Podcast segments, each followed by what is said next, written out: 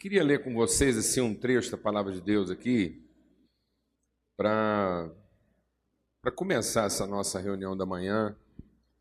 E uma palavra que nos desafia, que diz assim lá em, em Efésios, em, no Efésios no capítulo 5, carta de Paulo aos Efésios no capítulo 5, porque antigamente vocês eram trevas, mas agora são luz no Senhor. Amém? Deus está dizendo que nós somos luz em Deus. Ele não está dizendo se a gente gostaria, não está perguntando se a gente gostaria de ser luz. Ele não está perguntando se a gente dá conta de ser luz. Né? Ele está dizendo que nós somos. Paulo está dizendo agora nós somos luz no Senhor. Portanto, vivam como filhos da luz, pois o fruto da luz consiste em toda bondade, justiça e verdade. Então, a gente vem aqui, reúne, abre a palavra de Deus, ora, medita, para ganhar esse entendimento, essa consciência de quem nós somos, para que a nossa vida esteja ajustada, né? para que a nossa vida esteja adequada àquilo que Deus diz que nós somos. Nós somos luz e, portanto, devemos viver como filhos da luz. E ele diz assim: e aprendam a discernir, a entender, a compreender, a perceber, a estar cientes né, do que, que é agradável ao Senhor. Não participem das obras infrutíferas das trevas, antes exponham-nas à luz, porque aquilo que eles fazem oculto, até o mencionar é vergonhoso. Tudo que é exposto pela luz torna-se visível, pois a luz torna visíveis todas as coisas. Por isso é que foi dito: Desperta, tu que dormes, levanta-te entre os mortos, e Cristo resplandecerá sobre ti. Então é isso que a gente quer aqui. A gente quer a cada encontro nosso despertar do nosso sono, despertar da nossa ignorância, despertar da nossa escuridão. A noite é passada, o dia é chegado. Né? A gente sempre lembra aqui que estamos aqui no primeiro dia da semana. A oportunidade repetida, a oportunidade singular da gente entender um novo começo, entender a oportunidade de estarmos gerando algo novo, com uma nova compreensão, um novo entendimento. E aí ele diz: tenham cuidado com a maneira como vocês vivem, para que vocês não sejam como os insensatos, mas como sábios aproveitando ao máximo cada oportunidade, porque os dias são maus. Então é isso que a gente quer orar aqui essa manhã. Vamos estar adorando a Deus, que a gente possa aproveitar bem essa oportunidade. Amém, amados? A gente está aqui, é uma oportunidade rara, é uma oportunidade singular. Poder se encontrar, poder abrir a palavra de Deus, buscar a direção de Deus, é uma oportunidade. É uma, é, uma, é uma graça, é um favor de Deus. Amanhecer uma nova semana, com perspectiva, com possibilidade, é uma oportunidade. Então vamos aproveitar isso bem. Não vamos ser como os insensatos. É onde está a insensatez? A insensatez está em não aproveitar bem as oportunidades que Deus está dando para a gente. E às vezes a gente não aproveita bem. Deus está dando uma oportunidade, você meditar, de você reencontrar o propósito na sua vida, de você meditar, de você avaliar o que está acontecendo. E a gente não aproveita essa oportunidade. Portanto, não sejam insensatos, mas procurem compreender qual é a vontade do Senhor. Onde está a insensatez em não aproveitar a oportunidade de conhecer a vontade de Deus para a nossa vida. Sabe uma coisa muito comum que fala da nossa insensatez? A gente vai falar um pouco sobre isso essa manhã, é que quando a gente está diante de Deus, a gente acha que é a nossa oportunidade de dizer para Ele o que, que Ele tem que fazer. Isso é uma insensatez. Porque a gente fica pensando que é a oportunidade é de Deus. Finalmente, agora Deus vai saber o que, que Ele tem que fazer. Vamos dar uma chance para Ele. Aqui nós não estamos aqui para dar uma chance para Deus, amém, mano? Amém? Essa não é a oportunidade de Deus aprender conosco o que, que Ele tem que fazer. Amém? essa é a oportunidade da gente finalmente se aquietar diante de Deus e ouvir dele, aprender dele. Como é que nós podemos viver? Como é que a nossa vida deve ser orientada? Amém? Feche seus olhos aí e fala com Deus. Vamos fazer essa oração essa manhã. Dizer, Deus, eu quero aproveitar bem a minha oportunidade. Quero aproveitar bem esse momento agora. Quero refletir sobre minha vida. Quero refletir sobre os meus caminhos. Quero refletir sobre os meus processos. Oh Deus de graça, Senhor de virtude. Senhor de toda virtude. Nós queremos aproveitar bem essa oportunidade. Somos somos filhos da luz. Não somos mais das trevas, não somos mais ignorantes, não somos mais insensatos. Nós não queremos andar de acordo com, com aquilo que são nossas paixões, nossos desejos. Nós não queremos andar mais segundo a nossa própria ignorância, mas queremos aproveitar a oportunidade de ouvir, de, de entender, de discernir a vida, Senhor. Suas prioridades, seus valores, em nome de Cristo Jesus, o Senhor. Em nome de Cristo Jesus, o Senhor. Que esse tempo de adoração, que esse tempo de louvor, de testemunho, fale mesmo ao nosso coração. Que seja um momento, ainda que rápido e intenso, uma oportunidade transformadora na nossa vida, Pai. No nome de Cristo Jesus. Amém.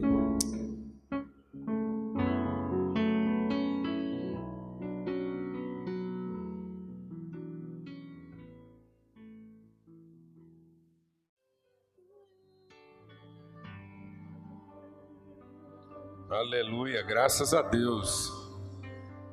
Senta aí só um instante, a gente vai estar adorando mais e meditando, né? Enquanto a gente canta, a gente vai meditando essas verdades.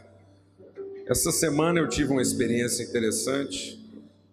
Eu estava assistindo um documentário de um, de um líder do Sem Terra no Brasil, e ele explicando por que, que ele deixou o movimento criou um outro movimento, o Genival é um líder nordestino, e ele estava falando que uma das coisas que fez ele se indispor com o movimento foi a, a, a, ideia né, de que o movimento tinha que estar envolvido com táticas de guerrilha.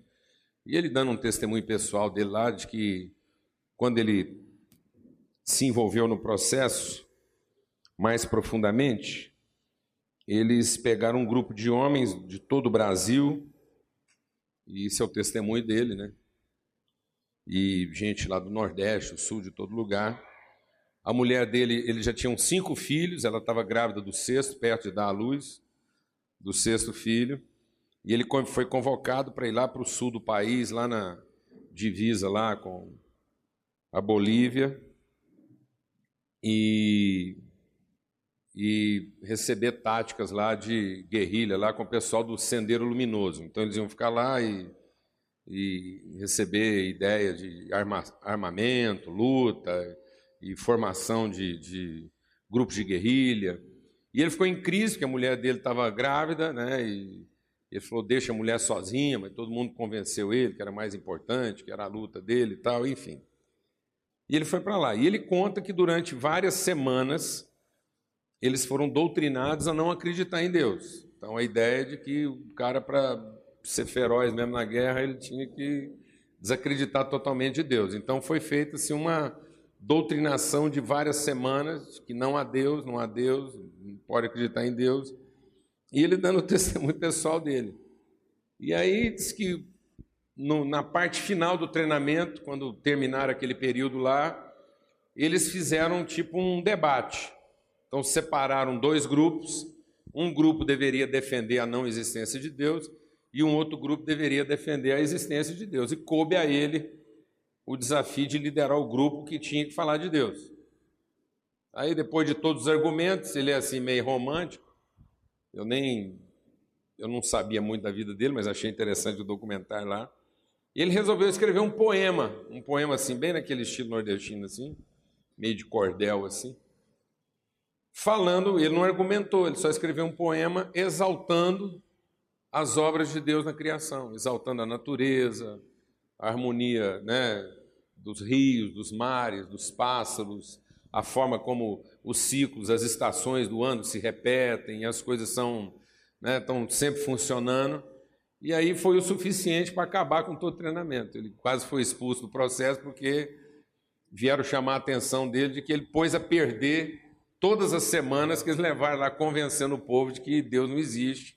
Ele com uma poesia exaltando a grandiosidade de Deus, a, chamando a atenção do povo para aquilo que eles tinham se, se esquecido, né? E é isso mesmo, amados. A gente a gente perde muito, né? Porque às vezes a gente está tão cheio de argumento no coração que a gente se esquece apenas de observar. Né? A gente perde essa capacidade de observar, de ouvir, de aprender de Deus naquilo que Deus mesmo fala dele. Amém? Amém, amados? A gente está tão cheio de argumentos, tão cheio de, de treinamento. Eu fiquei pensando na vida daqueles homens, né? treinando para uma coisa, né? agora vai ser assim, nós somos capazes, você treina, você formata a mente. Bastou alguém se levantar no meio daquilo lá e, e assim: vamos prestar atenção no que está acontecendo à nossa volta, e tudo aquilo teve um reverso. Né? Às vezes é só isso que a gente está precisando, né? prestar um pouco mais de atenção no que está à nossa volta. A palavra de Deus diz que os céus declaram, né, o firmamento anuncia as obras da mão de Deus. Que Deus é grande, Ele é Senhor, Ele mantém todas as coisas em ordem. Ele está aqui falando conosco a todo momento.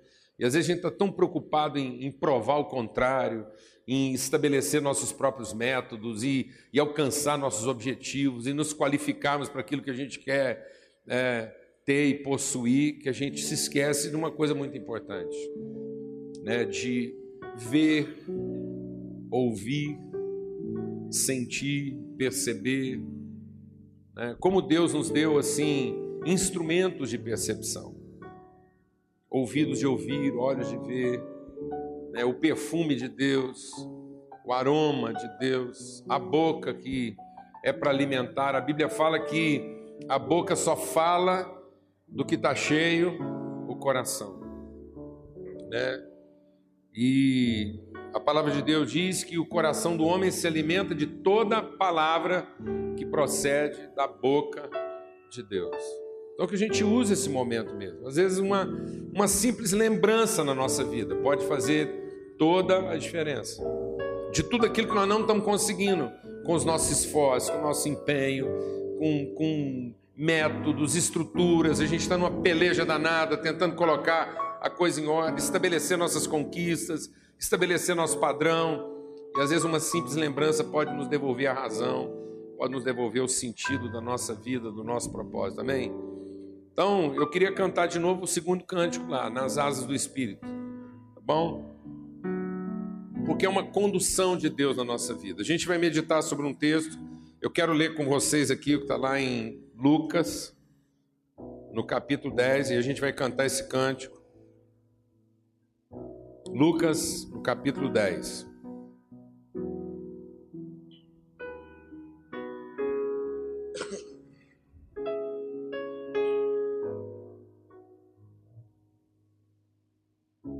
Uma música, né, um, um verso,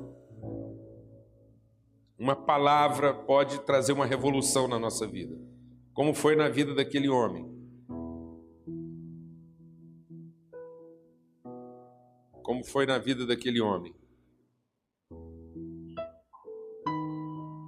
Talvez escolheram ele para representar o grupo lá dos que iam defender Deus, por achar que ele era o mais engajado na causa. Né?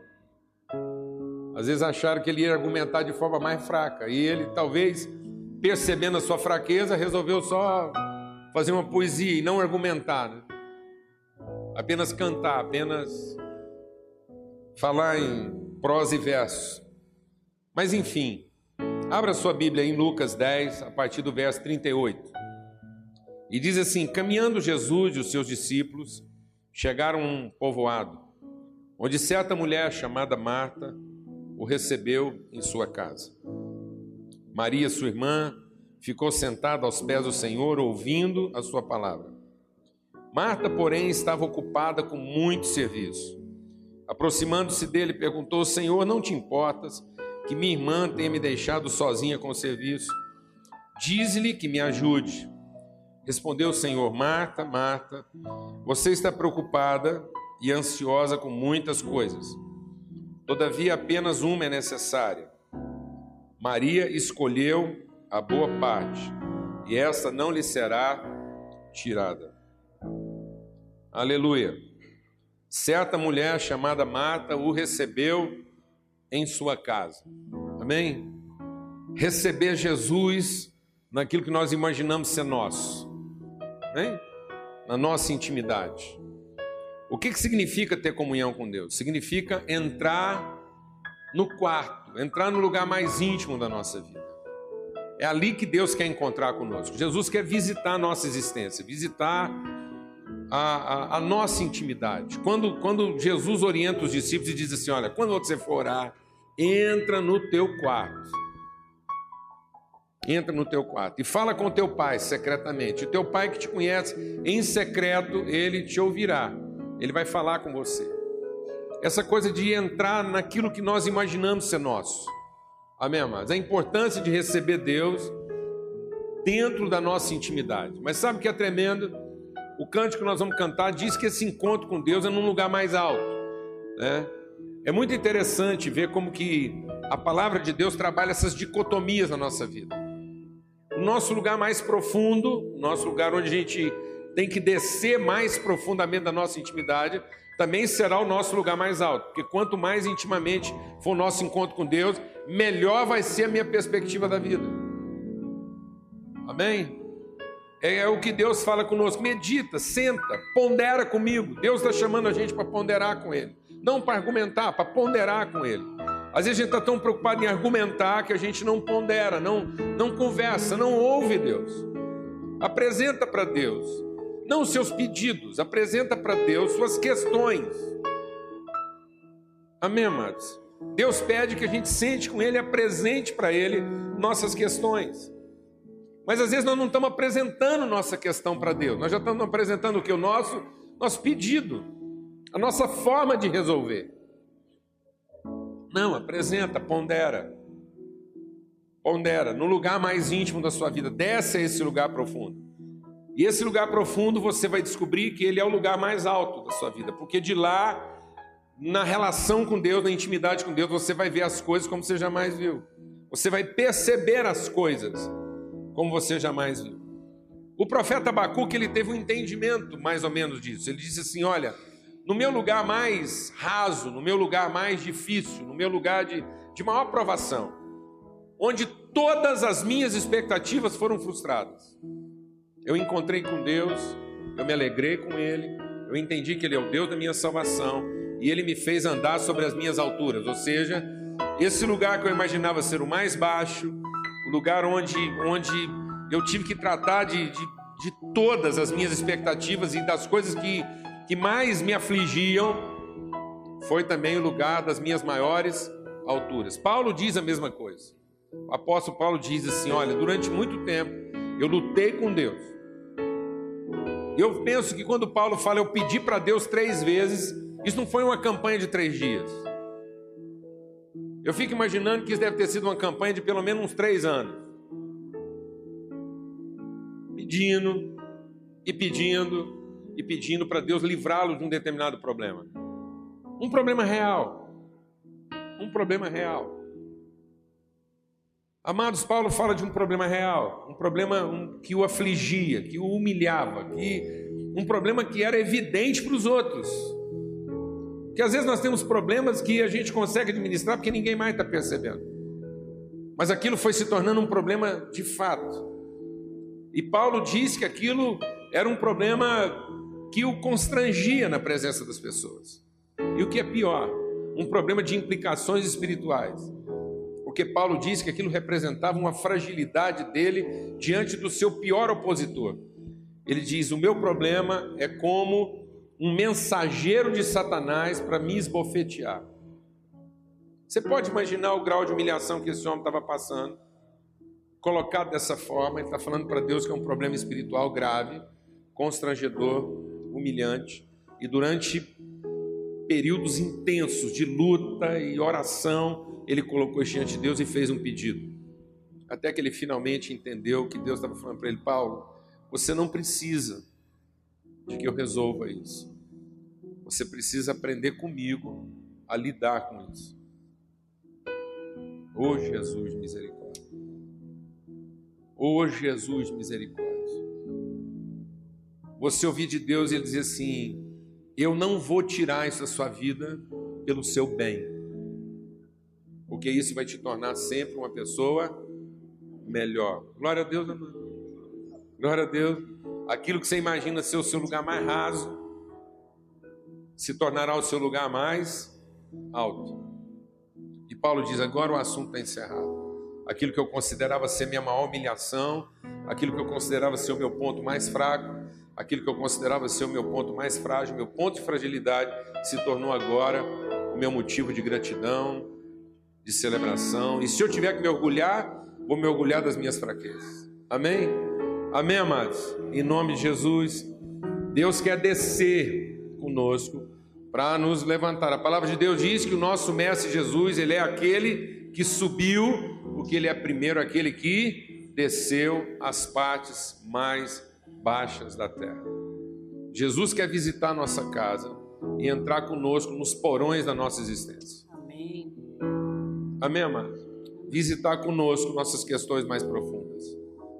Visitar conosco, estar conosco, nos chamar para sentar com Ele, encontrar com Ele nos porões da nossa existência, nos lugares que às vezes nós não queremos, nós não queremos apresentar para ninguém. Nós estamos querendo é esquecer que aquilo existe muitas vezes. Vamos falar com Deus aí agora, vamos cantar esse cântico, nessa certeza, com essa inspiração, é como uma poesia que pode nos, nos levar à reflexão, ao entendimento. Amém, Michel? Aleluia. Nós queremos esse encontro, Senhor. Esse encontro dentro de nós. Aguardamos pela presença poderosa, reveladora do Senhor dentro de nós que toda voz se cale dentro de nós, para que possamos ouvir a voz do Teu Espírito. Tua palavra diz que o Teu Espírito habita em nós, que o Senhor faria de nós a habitação do Senhor.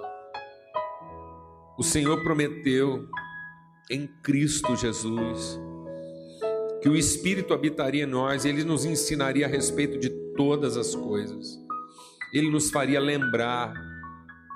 Ó oh, Pai, nós queremos ser lembrados. Nós queremos ser lembrados daquilo que precisamos nos lembrar. Às vezes nós estamos procurando Deus soluções, nós estamos procurando resolver as coisas e a única coisa que a gente precisa é nos lembrarmos da promessa, do compromisso, da fidelidade, da presença, da direção do Senhor. Nós queremos esse encontro essa manhã. Ó Deus, em nome de Cristo Jesus, nós queremos esse encontro essa manhã, no nome de Cristo Jesus. Amém. Amém. Graças a Deus. A gente quer meditar sobre esse texto aqui, na anunciação aí de um ano novo. Meditar um pouco, às vezes, do que tem sido nossas práticas até aqui, nesse ano que a gente está fechando. E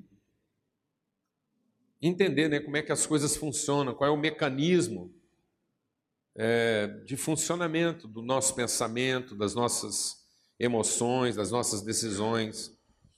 E para a gente entender isso, a gente vai ler um texto aqui também que, que ajuda a gente a compreender essa visita de Jesus na casa de Marta, onde vivia Maria. É interessante a gente olhar para a palavra de Deus e, e ver que eu, eu, eu, eu, gosto sempre de meditar nos detalhes, né? nas coisas que. em como a gente pode aprender com a palavra de Deus nos seus detalhes. Às vezes a gente vai lendo a narrativa a gente vai lendo a narrativa e, e, e às vezes se esquece que a palavra de Deus, ah, tudo aquilo que foi registrado, foi registrado de forma diligente, não para narrar uma história, mas para nos ajudar a refletir sobre a nossa vida. Tem gente que, que fica procurando minúcias assim, para apurar o acontecimento no seu aspecto histórico e não para fazer a leitura no seu aspecto pedagógico, filosófico. Né? Então, por exemplo, ele pega o Evangelho de Lucas, e compara com o Evangelho de Mateus, fala, mas o milagre que está escrito dessa forma e lá no, no outro Evangelho está escrito dessa ou daquela maneira. Desencana desse negócio, rapaz. O cara está o cara tá registrando a história com uma perspectiva, com uma perspectiva, né? Então, é, dependendo do ângulo que o cara está vendo o acontecimento, ele vai registrar aquilo num desenho. Se ele tiver num ângulo diferente, ele vai registrar com outro desenho. Não é verdade?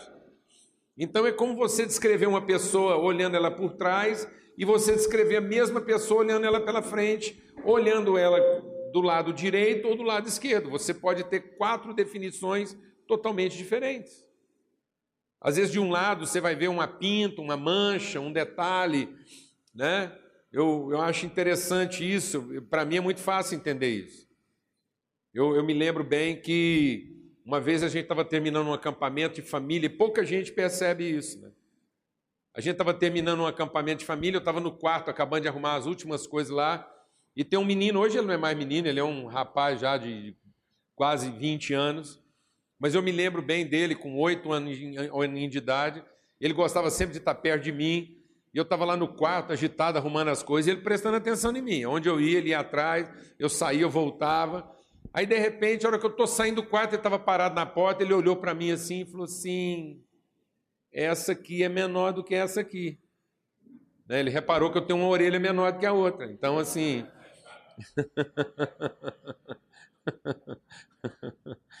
Então, pouca gente presta atenção nisso, mas ele ali acompanhando, e eu acho que ele estava querendo ter certeza, né, para não dar uma bola fora. Mas aquilo pra, é revelador uma coisa dessa. Né? Dependendo do ângulo que alguém olha, vai ter uma definição, vai ter outra definição de outro ângulo. Então é importante a gente entender isso, né? porque essa narrativa aqui, ela, ela traz um, um, um particular para a nossa vida. Entender, por exemplo, que era a casa de Marta. Né? Não fala que era a casa das duas. Nesse momento aqui, não fala nem que era a casa de, de Lázaro. Porque, na verdade, né, a gente a gente está aqui para entender né, essa, isso aqui, o, o que, que é. Então, não era a casa das irmãs de Lázaro. Nesse caso aqui, é a casa de Marta. Porque talvez é como ela se sentia. O Evangelho de Lucas fala muito da humanidade, né, da natureza humana, como a natureza humana se relaciona com Deus e como a natureza humana pode ser afetada pela presença de Deus. Em Lucas, Jesus é filho do homem. Em todo o tempo ele é apresentado como filho do homem. O evangelho de Lucas é o único evangelho que traz detalhes da gravidez de Maria, detalhes da gravidez de Isabel. Fala de quando os fetos se encontraram, ambas grávidas, né?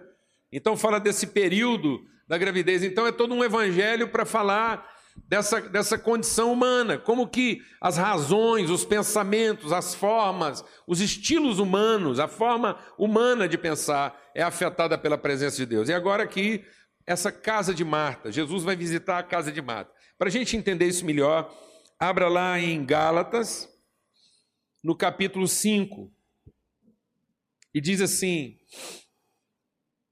Por isso vos digo, a Gálatas 5,16: Por isso vos digo, vivam pelo Espírito, e de modo nenhum satisfarão os desejos da carne.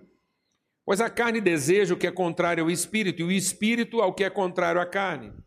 Eles estão em conflito um com o outro, de modo que vocês não fazem o que desejam. Mas se vocês são guiados pelo Espírito, não estão debaixo da lei. Então ele diz: olha, Andem no espírito, vivam no espírito, e vocês de modo nenhum satisfarão os desejos da carne, pois a carne deseja o que é contrário ao espírito, e o espírito ao que é contrário à carne. Então, esse texto de Gálatas, Paulo está deixando claro essa, essa divergência, essa dicotomia, né? essa crise de intenções que a gente vive dentro da gente. Comungam o mesmo espaço. Carne e espírito comungam o mesmo espaço, comungam a mesma realidade, vivenciam as mesmas experiências, mas com perspectivas, com disposições, com intenções absolutamente contrárias. É importante a gente entender que não haverá harmonia entre carne e espírito. Amém, amados? Às vezes a gente está tentando harmonizar isso e não adianta. Nós não vamos conseguir harmonizar isso. Nós vamos viver para sempre, enquanto a gente estiver no mundo aqui, nós vamos viver permanentemente em conflito. Amém? Está preparado para isso? Nós vamos sempre viver em conflito, um conflito interior. Paulo é um homem experimentado, ele diz: Olha, eu tenho inimigos do lado de fora, mas eu tenho temores do lado de dentro. É importante nós entendermos isso, amados. Às vezes nós estamos querendo é, é encontrar um estilo de vida que, que não está prometido na palavra de Deus. Às vezes nós estamos achando que paz com Deus, paz de Deus, é uma certa harmonia, é uma certa tranquilidade de alma. Às vezes nós estamos achando que Deus vai dar paz para nós, dando para nós tranquilidade de alma. E eu vou te dizer uma coisa: não é isso que está adiante prometido para nós. O que está prometido para nós é drama, é, é conflito, é uma contínua perturbação em que o Espírito de Deus quer uma coisa e a nossa carne quer outra. Deixa Deus ministrar ao seu coração algo importante. Nossa carne não vai se converter. Amém?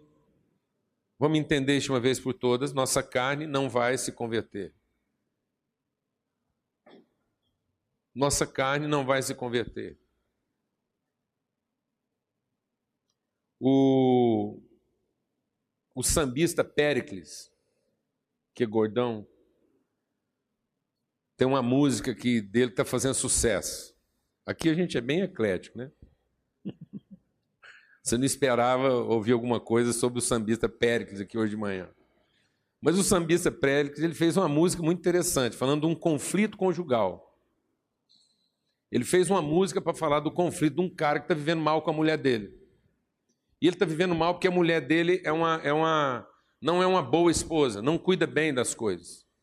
Aí ele está reclamando porque a casa está difícil, está desorganizada, está tudo bagunçado, ela não gerencia a vida doméstica como ele, como marido, esperava que ela gerenciasse. E aí ele diz uma frase interessante na música: ele diz assim: se eu soltar a corda,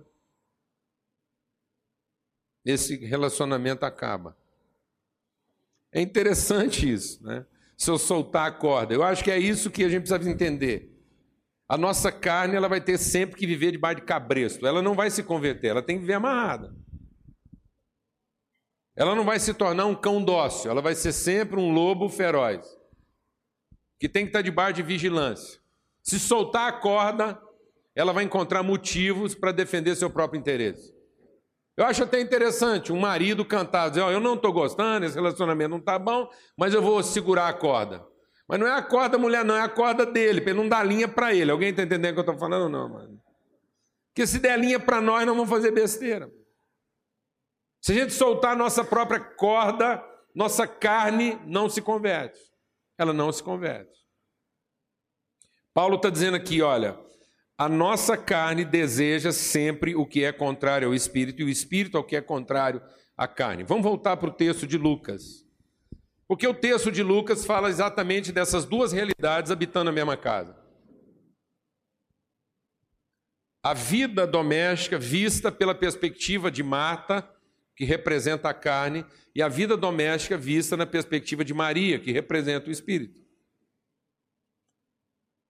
São, são dois habitantes do mesmo lar, com iniciativas, com predisposições totalmente opostas. E nós precisamos entender isso. Agora, o que nós precisamos entender é que na nossa cabeça sempre vai ser a casa de Marta. que o espírito está habitando aí meio que de favor, mas a casa é de mata. Esse é que é o nosso problema. A nossa dificuldade, a nossa dificuldade em trazer razão para a nossa vida é que as coisas verdadeiramente razoáveis são estrangeiras. Alguém está entendendo aqui o que eu estou falando ou não, mano? Eu vou repetir. Vou repetir.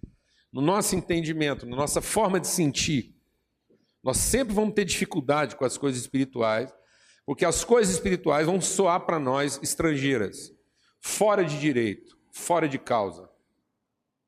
A gente vai ter sempre a sensação de que a casa é nossa e que o Espírito está morando aqui de favor. Esse é o nosso problema com Deus. A gente já fica assim meio confuso, porque Deus vem e ele vem para assentar e para encontrar espaço na nossa vida, numa área da nossa vida que a gente é, é, subleva, que a gente despreza, que a gente não dá a devida importância. Esse é o nosso problema. O nosso problema é que a nossa ordem de prioridades está invertida, porque a gente entende que é um corpo com prioridades de corpo, com necessidade de corpo, e que cedeu espaço. Fez o favor de deixar o Espírito morar junto. Alguém está entendendo isso ou não? Então a casa é minha, o Espírito é de Deus, então Deus é que tem que se adaptar a essa rotina. Eu é que sei que é o melhor para essa casa. Essa é a nossa desgraceira, amados. É que Jesus entra na casa, ele quer ter uma relação conosco, ele penetra a nossa intimidade, ele quer nos trazer para dentro de nós mesmos, mas ele vai trazer a gente para dentro de nós mesmos e a gente com a sensação de que a casa é nossa, ele é o visitante e ele está encontrando dentro de nós uma coisa meio fora de ordem. Ele está querendo impor para nós uma coisa que a gente não entende como justificável, porque nós estamos lá dentro cheios de direitos. E o que, que nos dá essa sensação de direito? Porque o esforço é nosso. Quem se dedica, quem se esforça, quem rezou, quem fez a campanha, quem está no jejum, quem tem que vir para a igreja é nós. Parece que esse trem para Deus é sempre mais fácil, porque ele vive por conta, e nós é que estamos aqui entendendo como é que a coisa pega, onde é que o bicho pega, e como é que isso é dramático, e Deus parece que ele está sempre assim, folgado. Está tão folgado que dá tempo de sair visitando para os outros. Por que a gente não tem tempo para visitar mais? Porque nós estamos trabalhando. Eles têm de visitar, sentar com os outros. Isso é coisa de gente folgada, aposentada, que não tem mais o que fazer e que né, encontrou uma folga. Então, essa coisa de visitar, sentar, bater papo, isso é, isso é coisa de quem não tem casa para cuidar.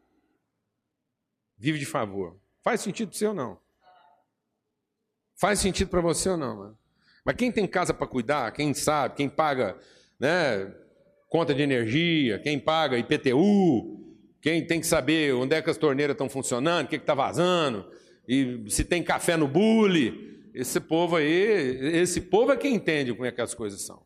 A casa é dessa gente. O resto é de favor. E às vezes a gente não percebe que Deus manda um hóspede para nossa casa. Aquele hóspede que você não queria. Certo? O cunhado que ficou desempregado. A avó mãe viúva, senil, senil, caduca, certo? Para morar com você. Pronto, isso é um inferno. Onde é que Deus estava com a cabeça arrumar um serviço desse para mim? Mas às vezes, amado, esse serviço, que aparentemente é invasivo do nosso espaço, do nosso direito, é só para a gente recuperar o sentido das coisas. Amém, amado? É só para a gente saber onde é que Deus sentou na nossa casa. Amém? Tem certas coisas na nossa vida que é só para a gente saber onde é que Deus está sentado.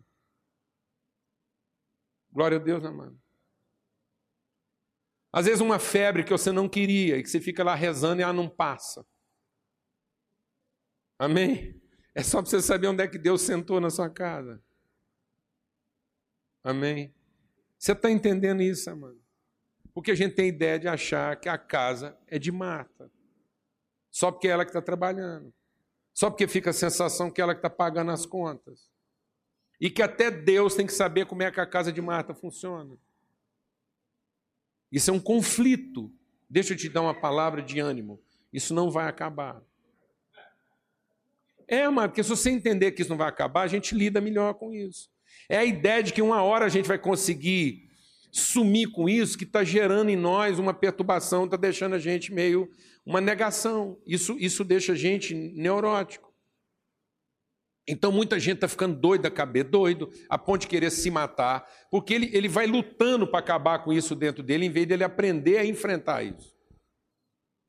E como ele percebe que depois de muito tempo se esforçando, pagando as contas, fazendo tudo, correndo para baixo para cima e tentando fazer tudo que o povo mandou ele fazer, que ia funcionar, e aquilo não se resolve, a crise íntima dele não desaparece. O conflito, que ele está sempre tendo que tomar uma decisão de, de forçar uma barra e sentar, quando Deus manda ele sentar essa ideia, o cara, o cara vai indo, ele fica doido da cabeça, porque ele percebe que isso não passa. Então ele quer tirar a própria vida, ele não aguenta mais viver com o conflito. Então, nós precisamos aprender a viver com esse conflito.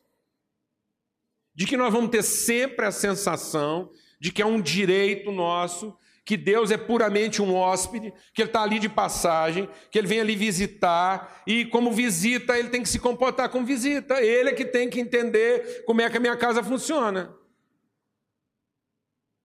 Amém? Isso vai ser um conflito.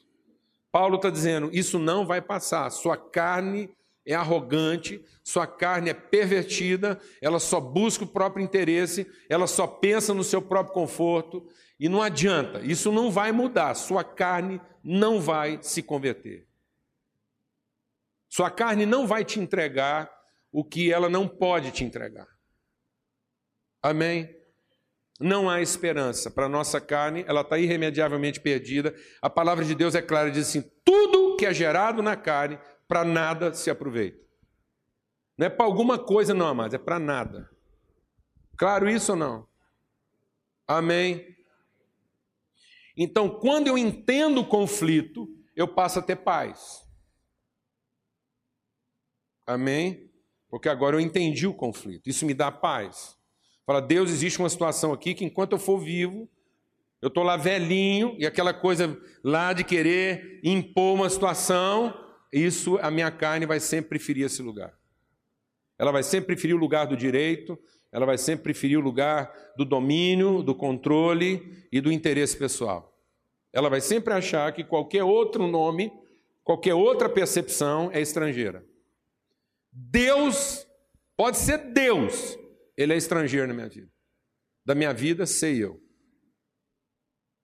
Isso é um conflito que não vai passar.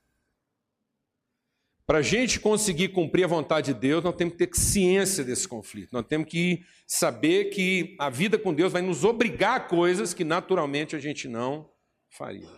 Amém? É uma visita desconfortável. Deixa Deus ministrar o seu coração. A presença de Deus na nossa vida nunca será uma realidade totalmente confortável. Amém? Posso ouvir um amém? A visita de Deus vem para nos expor, para nos contrapor. Deixa Deus ministrar esse seu coração, amado.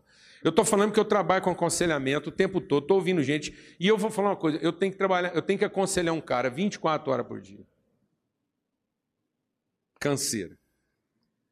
Sou eu. Eu fico me dando conselho o dia todo, pregando para mim, igual, igual o salmista fala: Por que estás abatido, a minha alma? Espera no Senhor. Por que você está confuso? Eu tenho que ficar conversando comigo o tempo todo. Alguém está entendendo isso aqui? Canseira. Então, de uma vez por todas, Deus não vem para me dar conforto dentro de mim. Deus vem para intensificar a crise dentro de mim.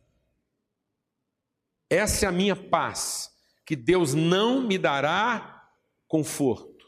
Deus me dará confronto, ensinamento, perturbação, para que eu saia do conforto da minha carne, porque o conforto da minha carne vai progressivamente me distanciando de Deus. É no conforto da minha carne que eu vou chamando preguiça de cansaço, indiferença de falta de tempo. Amém, irmã? É isso. A gente está com indiferença e fala que não tem tempo. A gente está com preguiça e fala que está cansado. Isso é o que a carne faz com a gente. Ela não se converte. Deus será sempre estrangeiro dentro de mim. E eu preciso aprender a lidar com isso e falar assim: eu, eu tenho que priorizar isso na minha vida. Amém, amados? Amém. Porque eu sempre vou achar que a casa é minha, o espaço é meu, e ele está só ali de passagem, e principalmente eu gostaria que ele fizesse o que eu quero que ele faça. Então nós encontramos uma outra condição dentro de nós. Deus visita e ele nos visita para nos contrapor. Toda vez que Deus aparece na história, não é para concordar, é para contrariar. Glória a Deus, amém. Amém. Toda vez que Deus se manifesta a um homem, é para arrancá-lo daquilo que é a sua posição confortável, aquilo que é o seu direito, a sua maneira de ver e pensar as coisas. Quando Deus visitou Gideão, Gideão estava lá malhando o próprio trigo, estava cuidando da vida dele. Deus falou: Gideão, vem cá, eu quero usar você para libertar seu povo. E Gideão diz: Não pode, o senhor deve estar errado. O senhor foi na pessoa mais errada que o senhor podia ter ido. Eu sou o menor da minha casa e minha casa é a menor das tribos. Eu quero só te avisar, Deus, que o senhor está falando uma tarefa muito grande, o senhor vai falar com o menor dos menores. E Deus falou, não é com você mesmo que eu estou falando. Ele falou, não, não acredito. Não acredito, vou fazer um teste para ver se é o senhor mesmo. Aí ele fez um teste, Deus provou para ele que ele é ele, ele falou assim: não estou acreditando, vou pedir, vou fazer de novo. E ele fez de novo e não adiantava. Está vendo? Amém. Tem muita gente sofrendo aqui tem muita gente sofrendo. Um sofrimento sem razão. Não acrescente sofrimento à sua tribulação. Não transforme o seu tempo de luta, de conflito, num sofrimento sem sentido. Nós não precisamos acrescentar sofrimento a uma coisa que já está difícil. Amém? Paulo finalmente entendeu que a sua crise podia ser uma coisa um pouco mais prazerosa. Ele aprendeu a estar contente em toda e qualquer situação. É aí que vai vir a nossa paz. Quando eu entendo a crise, quando eu entendo o confronto, quando eu entendo que Deus entrou aquele espaço que eu chamo de meu para me confrontar, confrontar nos meus pressupostos, isso vai me dar paz. Não vai resolver a crise, mas vai me dar paz. E aí vamos entender uma coisa aqui que acontece que rapidamente, é que a expectativa que nós temos daquilo que nós fazemos nos mantém ocupados. Então, toda vez que eu acho que a solução está naquilo que eu estou fazendo e naquilo que eu posso fazer, a única coisa que eu vou ter da minha vida é ocupação. Eu não vou resolver minha crise, eu só vou ficar ocupado com ela. Então, às vezes você está colocando a sua expectativa no lugar errado. Né? Nós estamos colocando a nossa expectativa naquilo que eu posso fazer. E a expectativa do que eu posso fazer só vai produzir uma coisa na minha vida: ocupação. Eu vou ficar cada vez mais ocupado. Eu vou ter cada vez menos tempo. As coisas vão ficar sempre. Eu tenho que falar sobre isso na minha vida. Eu tenho que meditar sobre isso na, minha própria existência. Nós, nós, nós muitas vezes estamos confiando demais na nossa capacidade em família, estamos ficando ocupados demais. Né? Então, às vezes, é, é, a gente está ficando sem tempo, não é porque nós temos muita coisa para fazer. A gente está ficando sem tempo porque a gente acha que tem que fazer tudo. Vou repetir. A gente não está ficando sem tempo porque tem muita coisa para fazer. A gente está ficando sem tempo porque, no fundo, a gente acha que tem que fazer tudo.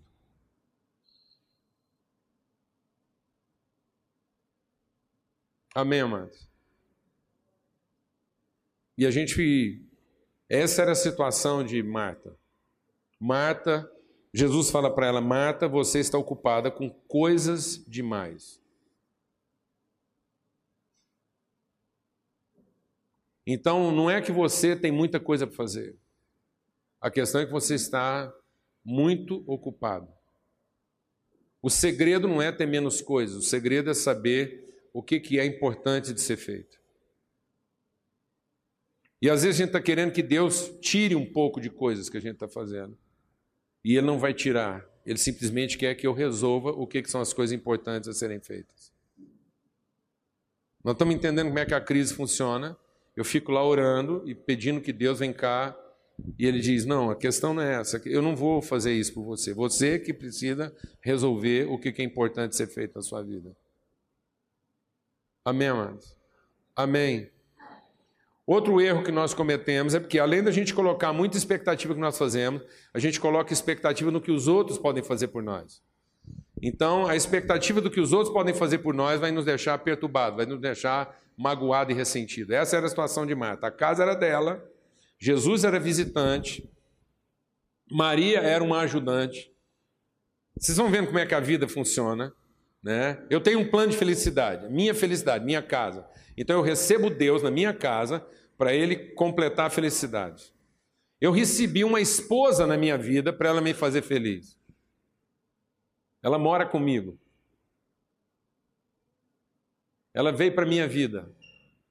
Você recebeu um esposo para ele te fazer feliz. A casa é sua, a vida é sua, o casamento é seu. Meu marido está acabando com o meu casamento. né?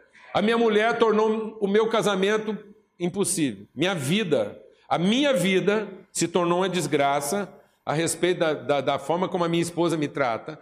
Eu, a minha vida não tem sentido a partir do, do, do que meus filhos estão fazendo comigo. Alguém está entendendo o que eu estou falando aqui ou não, mano? É tudo estrangeiro, é tudo, é tudo morador. Nós estamos deixando esse povo morar na nossa vida, fazer parte da nossa vida de favor. E aí eu tenho uma expectativa de que o meu desempenho é que dá a ordem das coisas. Isso me mantém ocupado. E eu tenho a expectativa de que as pessoas precisavam me ajudar. E porque elas não estão me ajudando a ser feliz e as coisas funcionarem, isso vai me deixar o quê? Perturbado. Perturbada, mano. Tem muita gente perturbada porque ele continua achando que as pessoas tinham obrigação de ajudar ele. E não tem. Elas têm o privilégio, não a obrigação. Ninguém aqui está infeliz porque não está recebendo ajuda. Mas nós ficamos infelizes porque a gente acha que tinha que ser ajudado. Que ser ajudado é um direito nosso que tinha que ser respeitado. Eu sento para aconselhar casais e parece conversa de Marta. A pessoa primeiro fala tudo que ela fez de certo, depois ela fala tudo que os outros estão fazendo de errado com ela, e ela termina dizendo o que, que Deus tem que fazer para a vida dela melhorar. Porque a casa é dela, o mundo é dela.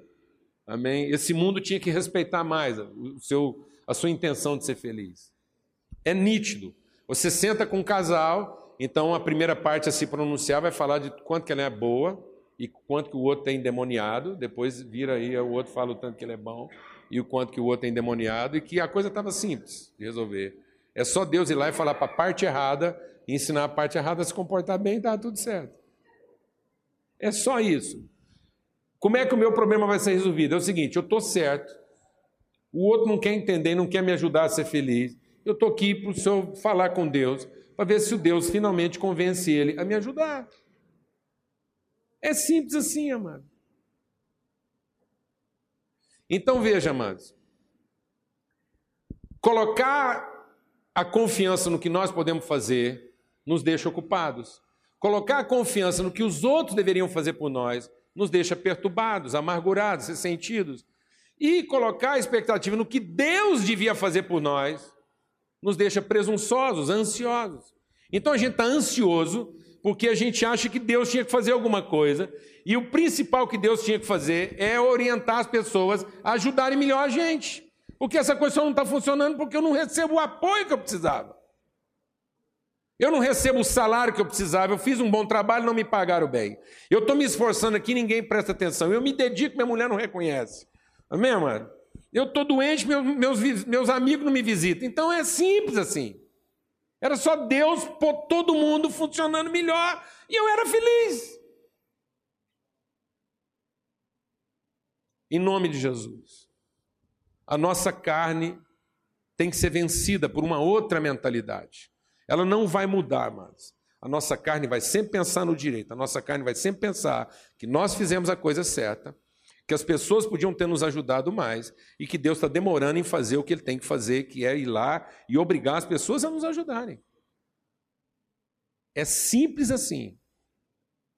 Você quer saber o que, que vai quase matar seu casamento? É porque um dia você vai chegar à conclusão que você fez tudo certo para arrumar a sua casa. Você tinha um plano de felicidade para esse casamento funcionar. E você, você tinha um ideal. E esse casamento, se fosse do jeitinho que você planejou, ia ser maravilhoso. Mas o seu cônjuge teima em não ser a pessoa que você sabe que ele tem que ser. Porque você sabe o que é melhor para ele. E às vezes você não entendeu ainda que ele é só ele só é essa mala sem alça, essa coisa fora do eixo, para você poder orar mais. Falar mais com Deus, glória a Deus. Ele é um espinho que te catuca. Glória a Deus, amado. Amém? É aquela coisa. Eu falei no final desse ano agora, eu falei para os irmãos, falei, irmãos, Liga para todos os seus inimigos, agradecendo eles o ano de 2013. Porque eles te ajudaram a orar mais, a chorar, ficar mais quebrantado. Glória a Deus, amado. Amém? Buscar Deus, falar, Deus não tem condição uma coisa dessa. Agradeça. Porque às vezes é, é para esse lugar que Deus está nos levando, para a gente sentar, para a gente entender que tem uma carne aqui que não, não quer, ela só quer o direito dela. E essa carne, quando ela pensa, quando ela age, quando ela faz, ela diz assim: olha, eu sei o que eu estou fazendo, que eu estou fazendo é melhor. Eu sei o que as pessoas deviam fazer, e o que elas deviam fazer é me ajudar. E eu sei o que o senhor tinha que estar tá fazendo, e eu acho que o senhor está demorando. O senhor não está fazendo ainda porque o senhor é insensível. Porque se o senhor tivesse um pouco mais de sensibilidade,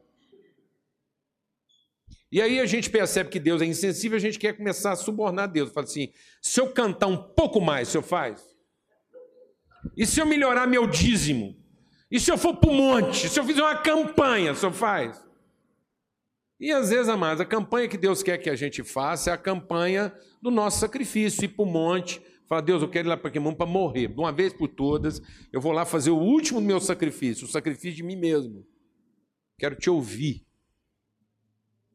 E sabe o que esse texto de Marta e Maria mostra? Que Deus não, não vai resolver. Ele vai nos orientar. Amém? Deus entra na intimidade da nossa vida para nos orientar e dizer: olha, seu problema é um só, sua prioridade.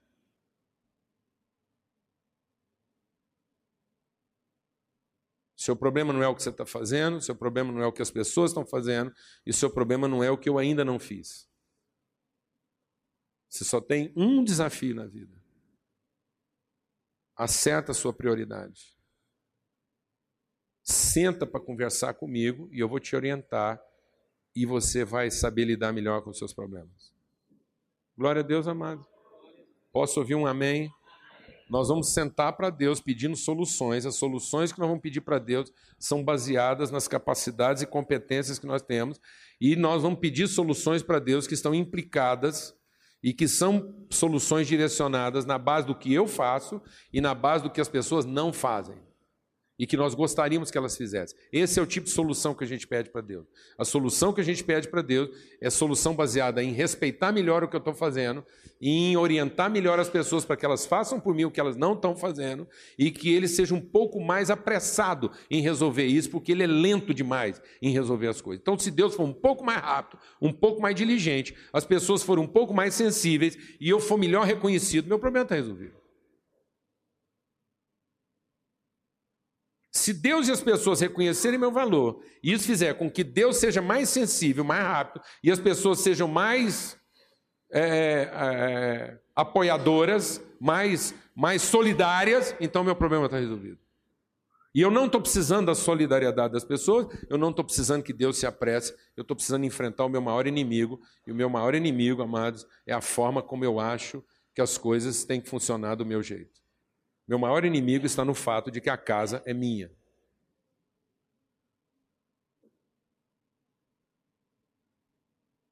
Esse é o problema. Meu maior inimigo está no fato de que eu não sento para ponderar, para conversar com Deus, para que as minhas prioridades sejam ajustadas. Eu não entendi ainda que o meu maior problema é porque eu estou ocupado demais, eu estou perturbado demais, eu estou ansioso demais, e isso só está acontecendo porque eu ainda não me dei conta de que eu preciso conversar com Deus sobre isso. O que eu estou precisando é de orientação. Antes de querer de Deus uma solução, eu preciso buscar em Deus uma orientação. Amém? Eu preciso gastar tempo em ouvir o Espírito de Deus. Porque é só quando eu ouço o Espírito de Deus que eu deixo de agir de acordo com a minha carne. E a minha carne não vai se converter. Ela vai estar lá empolerada, ela vai estar lá entronizada, valorizando o que ela fez, desprezando o que os outros estão fazendo e pondo pressa no que ela acha que Deus tem que fazer. É assim que a minha carne funciona. Ela supervaloriza o que eu fiz, ela despreza o que as pessoas fazem e ela exige de Deus que ele faça mais rápido. Vamos ter uma palavra de oração.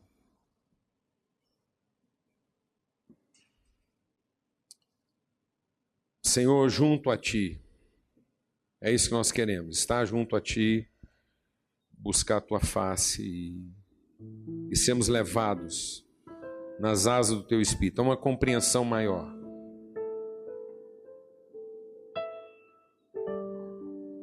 Quando Maria sentou, ela foi para um lugar mais alto.